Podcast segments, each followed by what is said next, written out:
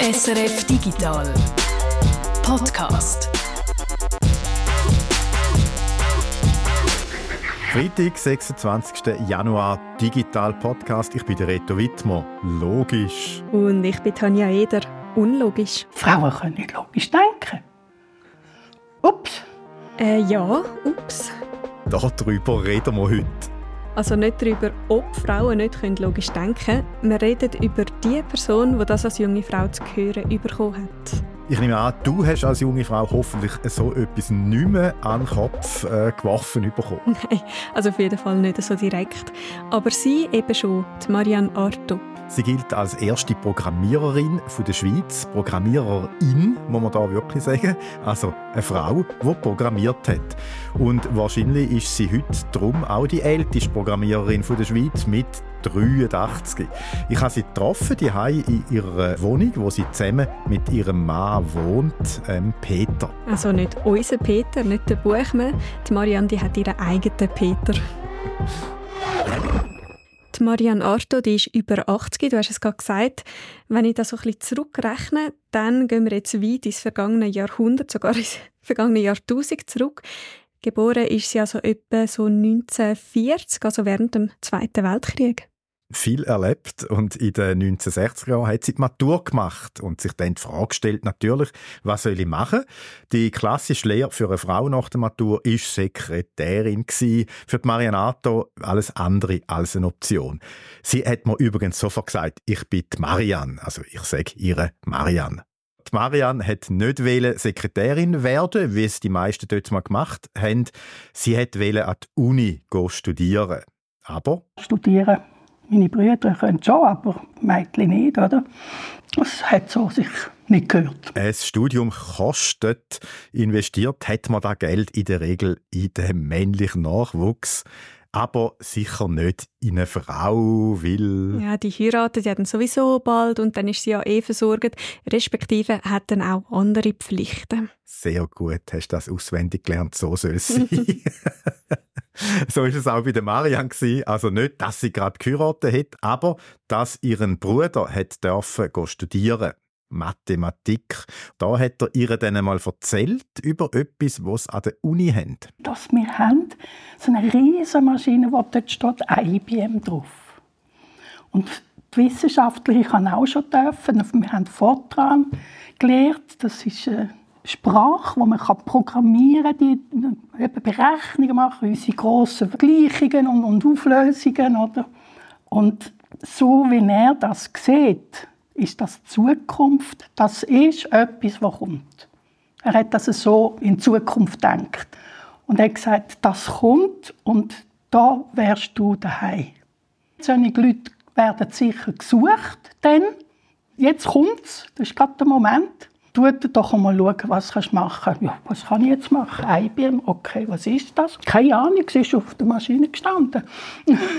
dann bin ich halt aufs Telefonbuch los, IBM. Aha, IBM, International Business Machine, Basel, Albenstrasse. Leute wir mal an. Kann ich, ob ich zu denen können arbeiten kann. Ich habe noch nicht gesagt, was, einfach, ob sie Leute suchen. So, oder? Und das war dazu mal schon recht für alles Mangel. Gewesen. Ja, ja, ja, wir können immer Leute brauchen. Aha, du hast noch nicht gesagt, ich will programmieren. Nein, du hast einfach gesagt, ich könnte mich brauchen. Äh, ob, sie, äh, ob sie nicht ja. Leute suchen ja. oder einen Job suchen. Ja, können Sie sich vorstellen. Und dann so ein herziges kleines Männchen, da kam, ist mir ein bisschen vorgekommen wie ein Gärtner oder so ein bisschen. Ja, äh, also er hat ihm gerade Zuversicht gegeben, lieb. So, ja, und noch so gefragt. Ja, und jetzt, was, was hätten Sie gedacht? Was würden Sie gerne machen? Wir suchen, wir suchen vor allem Sekretärin, Maschinen, also Schreibmaschinenverkäufer hat man ja gehabt und, und, und. Und ich gesagt, nein, ich würde gerne programmieren. Dann ist das Wort gekommen, das mein Bruder gesagt hat. Dann sind die Augen fast rausgefallen. und gesagt, äh, programmieren? Ja, das hätte ich jetzt gedacht. Nein, das geht nicht. Dann habe ich gesagt, ja, aber warum nicht? Ja, Nein, das, das geht nicht. Frauen können nicht logisch denken. Ups. Dann habe ich gesagt, es tut mir leid, ich habe keine Ahnung, was logisch denken ist. Ich weiß nicht, ob ich das kann, aber ich weiß, dass ich Mathematik, Physik, Chemie, das sind meine Lieblingsfächer waren. Aha. Hat mich so ein bisschen schlitzäuglich angeschaut. Ja, ist das wirklich so? Ja. Dann kommen Sie mal. Und dann bin ich im Hinten gelaufen, hat mich in so ein Sitzungszimmer mit vielen Tisch und Stühlen hineingeführt. Ich gesagt, soll mal warten. Ist er gleich mit so einem achtbogigen A4, ein festes Papier, oder? Und gesagt, ja, ich soll doch da mal versuchen, ein bisschen die Fragen zu beantworten, oder? Dann komme ich dann wieder ich das so angeschaut. Wow, das hat mir gefallen. Das ist der sogenannte Intelligenztest von der IBM. In der Schweiz hat man das in den 63er Jahren nicht kennt. Das war kein Begriff. Auf Affel, ja, da hast du eben so ein Bild davon. Und das hat mir schaurig gefallen. Das ist genau das. Also, äh, studieren ein bisschen und klar, Logo, Logo. Das kannst du ja nicht anders. Alles war so logisch. Das hat das da angekritzelt. Das sind also immer hat man Vorgaben und dann sechs Vorgaben. Welche von diesen sechs Antworten ist richtig? Oder? Das ist angekritzelt. Ja, und dann bin ich da und habe gewartet. Und nach einer Stunde ist er gekommen, so, und wie weit sind sie gekommen? Ja, ich sind schon lange fertig. ich dachte, ja, schauen wir einmal ist wieder rausgewatschelt. und danach, dann ist keine zwei Minuten gegangen. Ich gesagt, wir können sie anfangen. Alles klar gewesen. Und hat dann gesagt, es ist so, es ist ein bisschen lustig. Eigentlich gibt es den Beruf Programmieren ja noch nicht. Aber sie suchen, weil sie eine neue Maschine, die haben sie schon bestellt, die 1401. IBM 1401. Dort war so State-of-the-Art-Rechner, so groß wie ein Kleiderschrank. Es hat verschiedene Versionen gegeben. Mit, jetzt musst du die festheben, 1,4 Kilobyte Speicher, 2, 4, 8 und 12 Kilobyte Speicher oder dann die Luxusvariante 16 Kilobyte Speicher. Also eigentlich ein Wahnsinns-Supercomputer mit einem Speicher, der aus heutiger Sicht so klein ist, dass man schon fast die Einheit eigentlich gar nicht mehr kennt. Kilobyte, also mein erster USB-Stick war schon grösser als das, 2 Gigabyte nämlich. Die IBM hat Marianne Arto also angestellt, um so eine Maschine zu programmieren. Jetzt hat sie aber vorher gesagt, der Mann, mit dem sie das Vorstellungsgespräch gemacht hat, der hat gesagt, es gibt den Beruf Programmierer noch gar nicht und eine Programmiererin schon gar nicht. Wie ist sie es dann geworden schlussendlich? IBM hat einen Mann, also einen Angestellten in die USA geschickt zum Mutterhaus und dort haben sie den Mitarbeitenden Programmieren beigebracht. Also Programmieren für den 1401. Nach vier Wochen ist der Mann dann wieder zurückgekommen auf Basel. Und hat dann sechs Leute, also wir sind sechste zu Basel gewesen zu Programmieren ausgebildet. Ja. Ja. Und hat das, was er dort notiert hat, hat er auch wieder notiert, Flipchart, so. Und ich, habe, ich habe immer noch ein Büchlein von Hand skizziert, das sind etwa 30 Seiten, wo ich mir alles notiert habe, wie man muss programmieren und wie die Maschine funktioniert.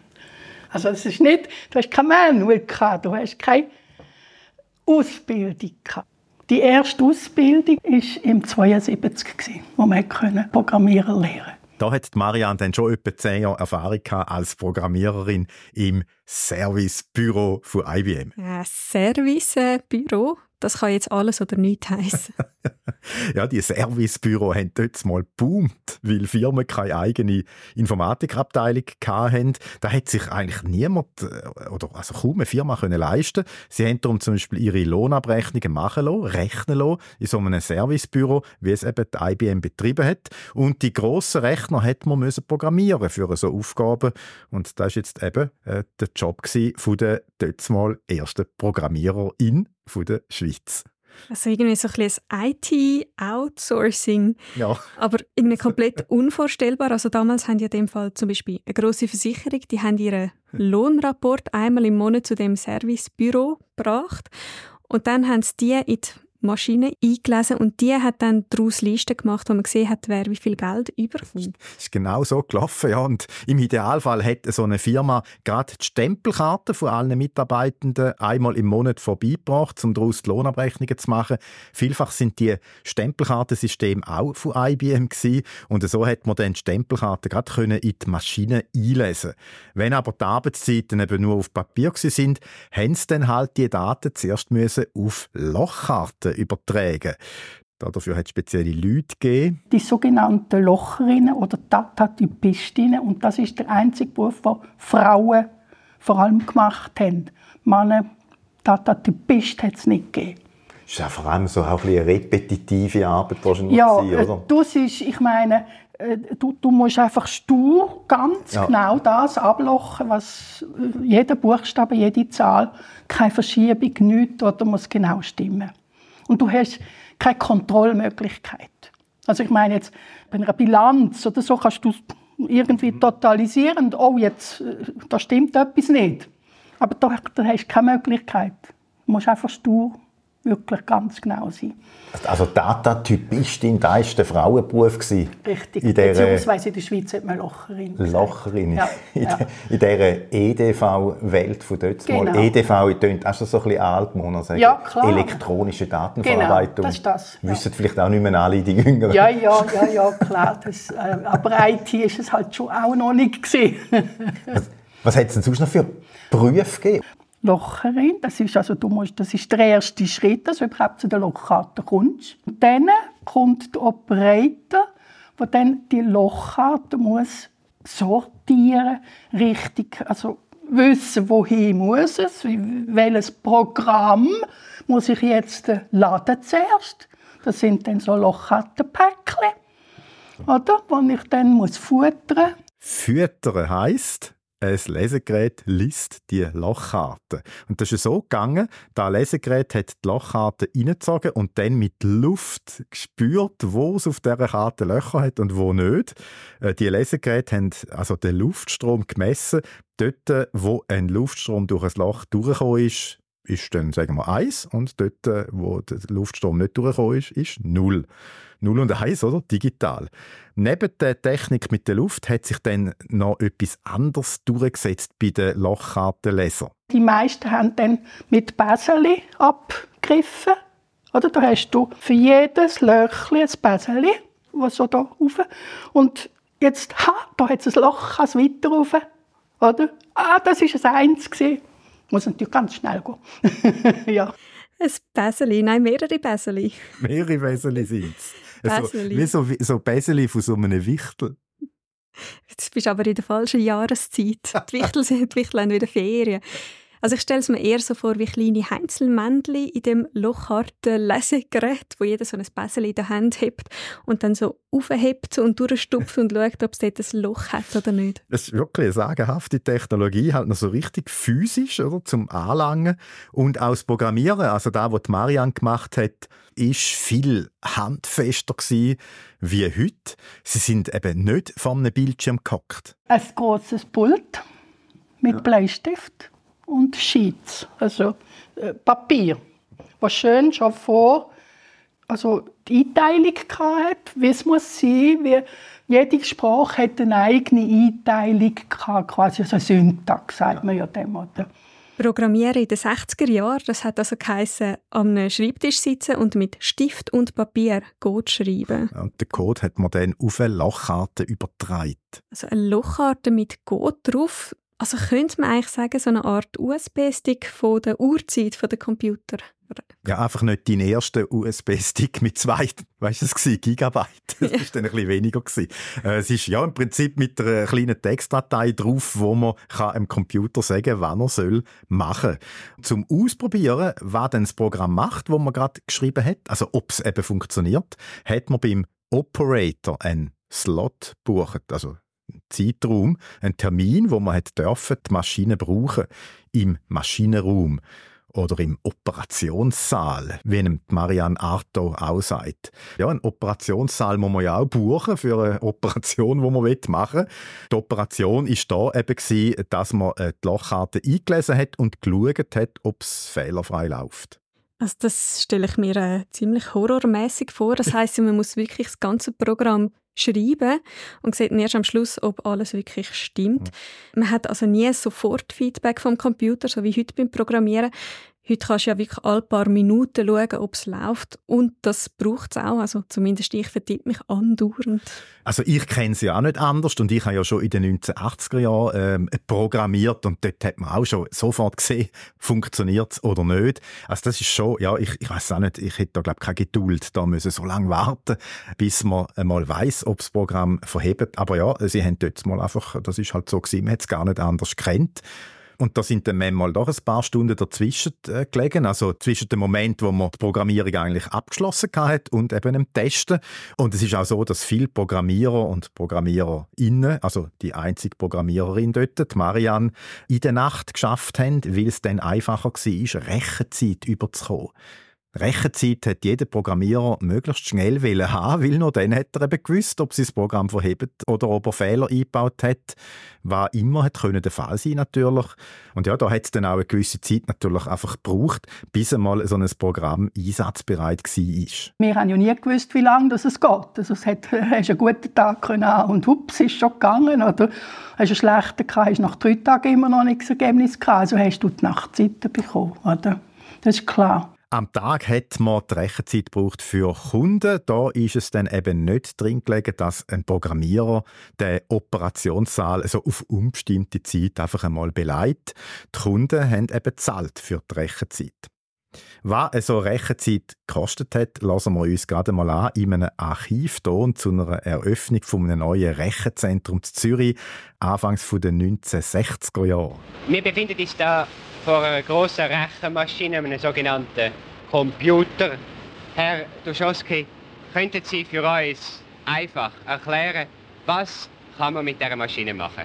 Die Maschine ist fähig, etwa 250.000 Instruktionen in der Sekunde zu verarbeiten. Das heißt, wenn ich das Ihnen mit einem praktischen Beispiel erläutern möchte, wir könnten 250.000 zehnstellige Zahlen in einer Sekunde addieren. Das ist eine Arbeit von etwa 1700 Stunden Mannarbeit und das kann die Maschine in einer Sekunde ausführen. Die Rechensekunde kostet 65 Rappen. Ein sogenannter Computer. Ja, logisch, das Wort ist in den 60er Jahren gar noch nicht in der Alltagssprache angekommen.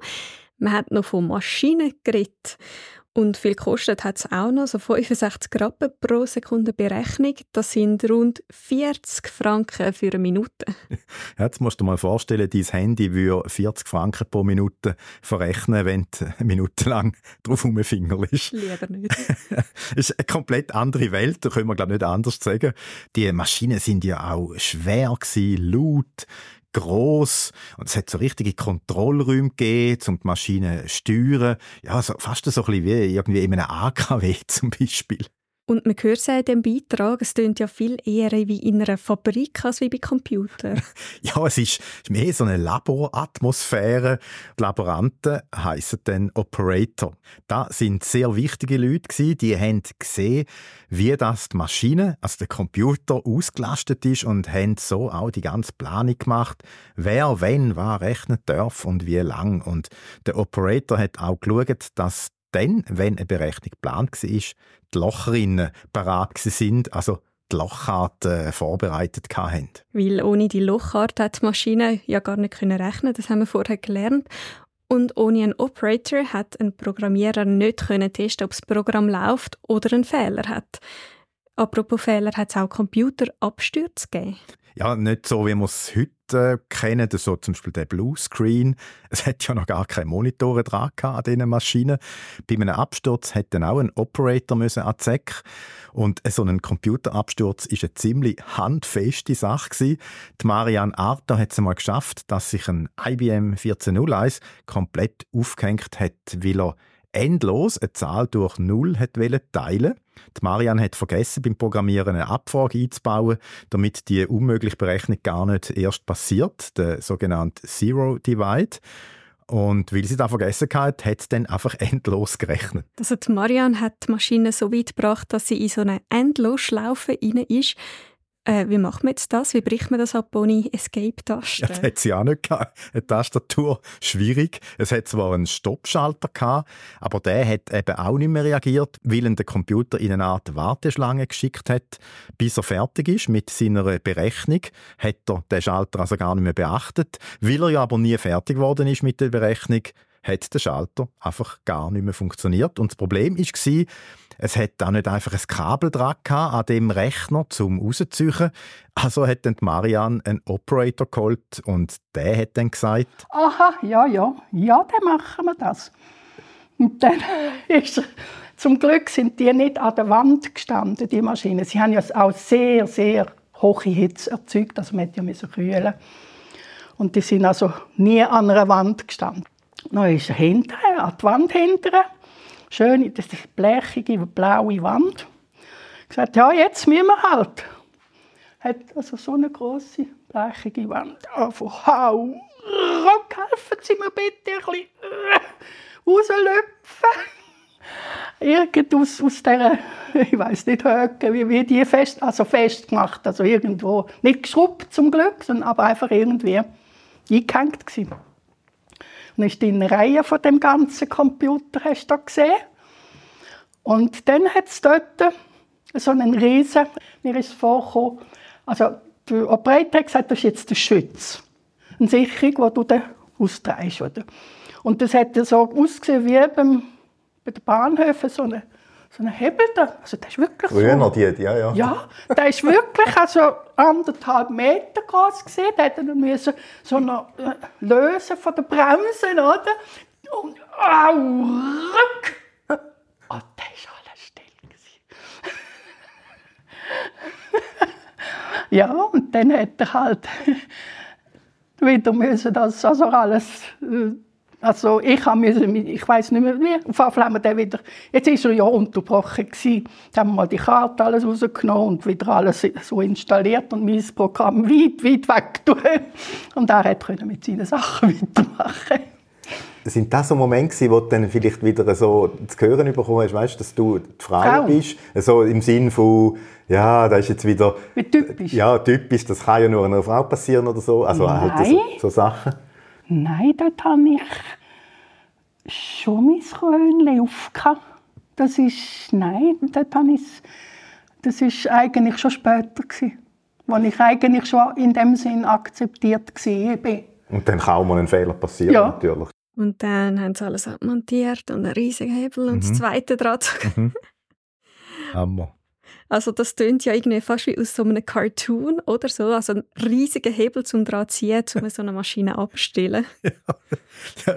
Ich habe mal auf Wikipedia nachgeschaut, nach dem IBM 1401, ob man den Hebel äh, sieht. Es hat dort kein Foto von hinten, aber es hat ein Bild, wie der Kleiderschrank von vorne aussieht. Und man sieht dort dann tatsächlich die Taster, wo wir auch gerade davon gehört haben, also der rote Stoppschalter, wo ja aber wegen dem Loopfehler nicht mehr funktioniert hat. Und dann hat es noch einen Schalter, Schalter mit so einer Klappe drüber, ernsthaft, damit man nicht zufällig drankommt und es steht drauf, Emergency Off. Also da haben sie vielleicht in einer Modellpflege dem Grossrechner dann einen Neustartschalter-Knopf einmal spendiert, damit sie nicht immer haben müssen, hinter die ganze Kiste kriechen, das Blech wegnehmen und die Hauptsicherung mhm. rauszunehmen. Also da mit dem grossen Cartoon-Schalter, wie du dem so schön gesagt hast gerade. Jetzt Marian hat vorher gesagt, sie hätte sich da keine blöden Sprüche mehr müssen anhören wegen dem Programmierfehler, also so im Sinne von typisch Frau. Da bei dem Absturz hat sie sich schon etabliert, das Krönchen auf. Das ist aber vermutlich nicht von Anfang an so gewesen. Nein, sie hat immer einmal wieder spezielle Situationen erlebt als Programmiererin. Da hat sie zum Beispiel mal einen Neukund äh, so zuteilt bekommen, hat den getroffen und dann sind sie zum Besprechungsraum sie hat dann reingehen, aber dann ist der Kunde dort stehen geblieben, so wie wenn er auf jemanden warten Und dann hat er sie gefragt, ja, äh, sind Sie denn äh, allein gekommen? Hat er kaum können glauben und hat gesagt, ja, ich habe gemeint, äh, Sie seien Sekretärin. Also, Frau gleich Sekretärin ist in vielen Köpfen drin Mhm. Ja, und so wirklich Respekt hat man, glaube ich, auch nicht so wirklich ja. gehabt, einfach von Grund auf. Der Respekt ist ja das eine, das andere ist das handfeste Geld. Es ist ja so, Frauen verdienen in vielen Branchen weniger als die Männer. Wie ist das bei ihr? Ich habe das Gefühl, da war in den 1960er Jahren irgendwie noch, noch gar nicht so ein Thema gewesen, weil es eben gar nicht üblich war, dass eine Frau geht, Geld verdienen in einem Job, der für Männer ist. Sie hat auf jeden Fall gut verdient, sagt sie. Du hast riesen Lohn gehabt. Ich habe nachträglich erst jetzt vor zwei Jahren, als ich von meinem Bruder gehört habe, was mein Vater verdient hat dazu mal.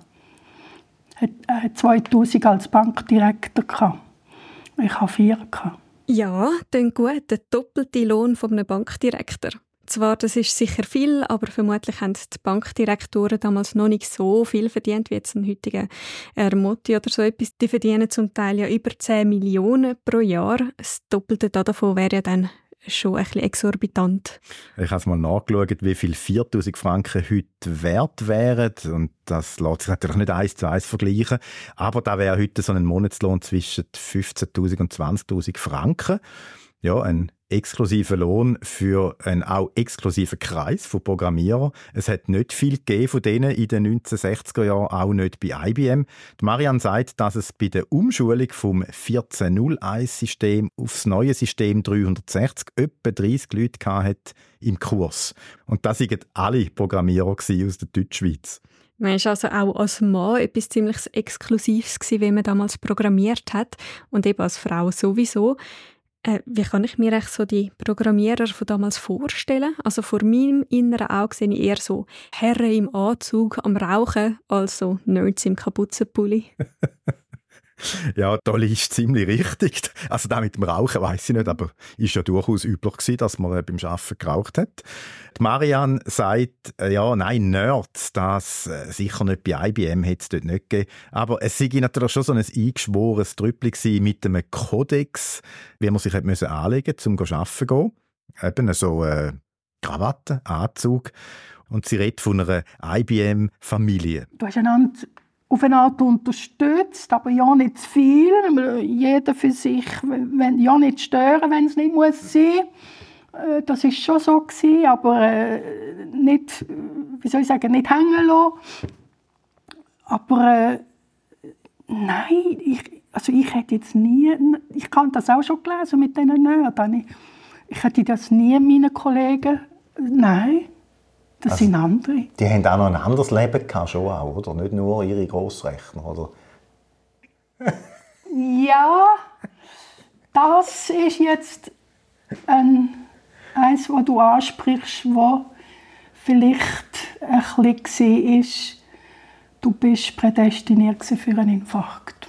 Ich hatte mehrere Kollegen, die Infarkt hatten und gewisse, die Scheidung hatten, weil es einfach eben Du hast Nacht arbeiten. Du hast, ich meine, am Abend, ich habe viel müssen anrufen, ich muss noch arbeiten. Mein Sohn gesagt, Mami, das kann, das kann man nicht machen, du kannst das am Morgen machen. Ich gesagt, du, wenn sie jetzt, sie können nicht mehr, weißt, ich habe für die Bankomat, habe ich müssen schauen, dass die laufen. Wenn sie jetzt nicht mehr Geld rauslassen können, ich kann das nicht einfach könnte ihm kein Geld rausnehmen. er macht jetzt zwar genau das Gleiche, ist auch auf der Informatik und hat es gemerkt, man kann nicht einfach Nein sagen. Aber es ist, äh, das war sehr prädestiniert gewesen. und ich hatte ja einen Herzinfarkt. Gehabt. Und als ich auf den, ja, als wir dann den Stand eingesetzt haben und ich gepflegt war, hat mich der Arzt gefragt, was ich für einen Beruf hatte, was ich, dass, er, also ja, dass ich als Frau einen Herzinfarkt habe, das ist so selten. Und ich gesagt, ich sei in der Informatik. Ah ja, ist alles klar. Dann müssen Sie sich nicht fragen. Marianne ist trotz der gesundheitlichen Risiken, die es in dem Job offensichtlich gibt, oder gegeben hat, lang mit dabei gewesen. Sie erwähnt da, dass sie müssen dafür sorgen dass aus den Bankomaten Geld rauskommt. Diesen Job hat sie ab 1985 gehabt. Vorher hat sie acht Jahre Babypause gemacht und vor dieser Pause hat sie dann auch noch eine kurze Zeit nur halbtags geschafft gehabt. Da hat sie mir noch eine Anekdote erzählt, wo vielleicht ein bisschen in das hineingeht, wo wir vorher angesprochen haben. Lohnungleichheit es hat schon einmal eben einen Moment gegeben, wo da vielleicht so ein bisschen aufgeploppt ist. Ich habe dann gefunden, ja, es wäre so Zeit ein bisschen, ein bisschen mehr Geld. Also ich bin eingestellt worden so als Probe. Oder wir schauen mal, wie es geht. Und so dann gesagt, ja, also, ich, ich habe so das Gefühl, ich könnte ein bisschen mehr verdienen, wenn ich sehe, wie viel ich in meinem halben Tag mache, wo der Nachbar nebendran in seinem ganzen Tag nicht die Hälfte macht. Das geht so, habe ich es dem Chef gesagt. Da können wir doch ein bisschen aufrunden.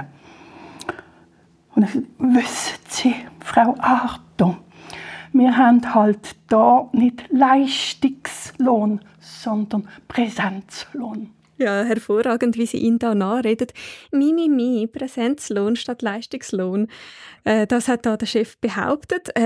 Vielleicht ist es aber halt einfach nicht gegangen, dass Marianne mehr Lohn wie als der Kollege.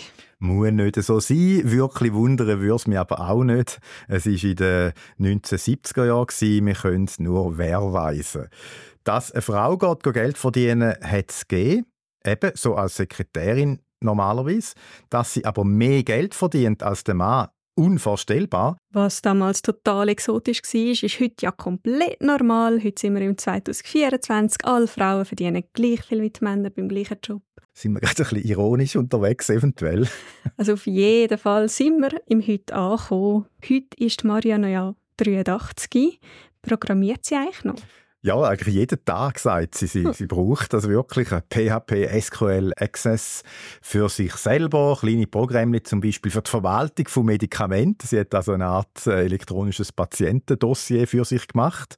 Ja, macht ja Sinn. Es gibt ja noch nicht wirklich ein offizielles, das man brauchen kann. Dann hat sie ihrem Sohn geholfen beim Datenbankdesign für seinen Online-Dienst so eine Jobvermittlung. Und bevor sie offiziell pensioniert worden ist, ist sie öppen einmal gebucht worden, zum alte IBM-Programm zu beackern, wo niemand mehr gewusst hat, was die Programme eigentlich machen. Zum Beispiel äh, so 1998 bis 2001 ist sie in dieser Funktion am Start gewesen, um den Millennium-Bug in den Griff überzukommen bei einer Versicherung der Millennium Bug für die jüngeren Zuhörerinnen und Zuhörer. Das ist nicht ihr legendäres Pokémon.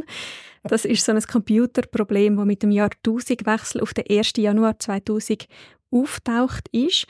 Weil es ist so gewesen, viele Programme, wo Banken, Versicherungen und so weiter eingesetzt haben, bei denen sind die Datumsfelder nur zweistellig also die Jahreszahl.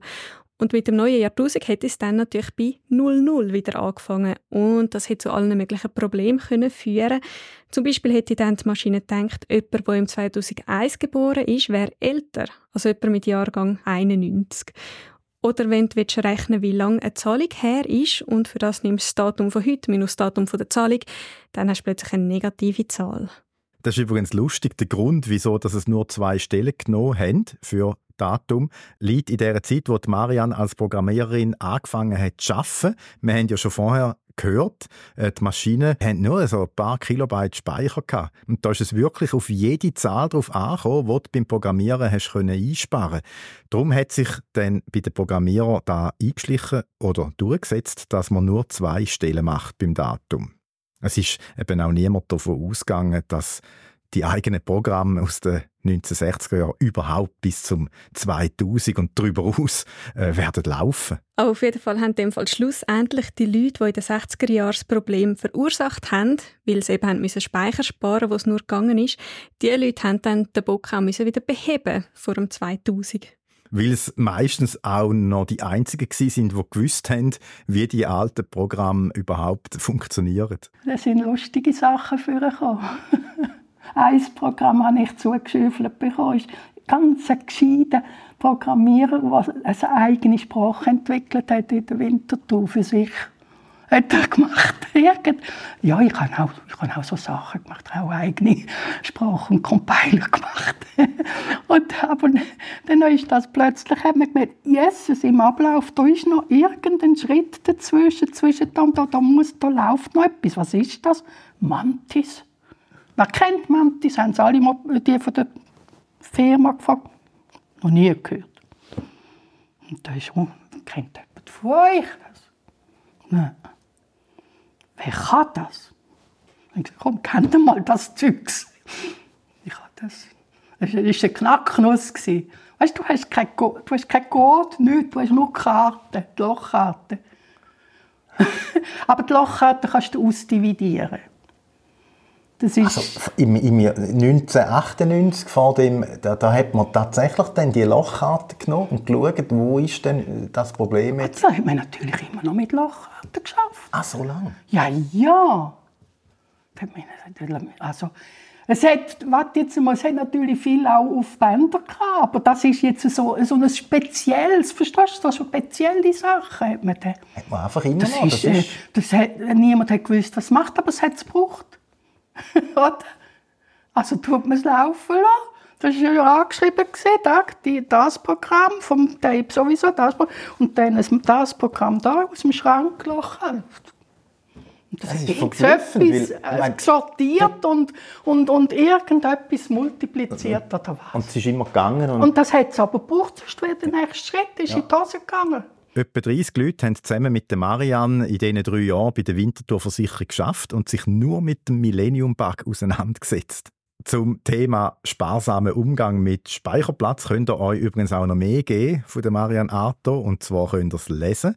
Sie hat nämlich vieles, was sie da uns erzählt hat, auch festgehalten in einem Blog. Da heißt msig.ch. Dort hat es viele Anekdoten drauf von früher, aber auch Gedanken zu aktuellen Themen wie KI oder Quantencomputer. Wir tun den Link natürlich für euch in den Beschreib vom Podcast. msig.ch, MSIG, übrigens, wenn man es ausspricht, MSIG, da ist bei der IBM der Marianne ihres Visum gsi, das Kürzel. Und eben, wenn man es so ausspricht, heißt es MSIG. bei der IBM haben sie ihr drum auch vielfach Fräulein Emsig gesagt. Also ich nehme an, in erster Linie, weil sie einfach so gut und schnell und motiviert war beim Programmieren. Absolut. Und äh, ich würde sagen, über Fräulein müssen wir jetzt nicht diskutieren. Aber diskutieren, das ist eigentlich gerade ein gutes Stichwort. Das könnt ihr nämlich bei uns im Discord, der heißt SRF Geeksofa und den Link findet ihr in den Show Notes. Vielleicht habt ihr ja eigene Erfahrungen mit Lochart oder einem Millennium Bug, die ihr mit uns möchtet teilen Mailen geht natürlich auch digital.srf.ch. Gut, und zum Speicherplatz sparen würde ich sagen, machen wir dann Schlussstrich. Ja gut, so schwergewichtig sind jetzt unsere Podcasts auch nicht. Also von den Themen her natürlich vielfach schon, aber 25 bis 50 Megabyte, das verkraften wir. Aber natürlich, die Aufmerksamkeit kennt doch ein Limit und unsere Arbeitszeit auch. Darum hören wir jetzt auf. Ciao zusammen. Tschüss.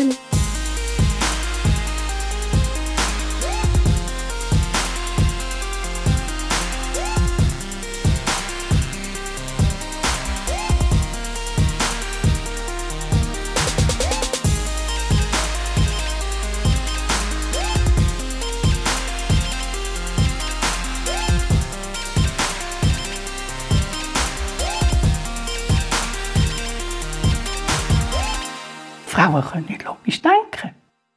Ups. Ja. Ups.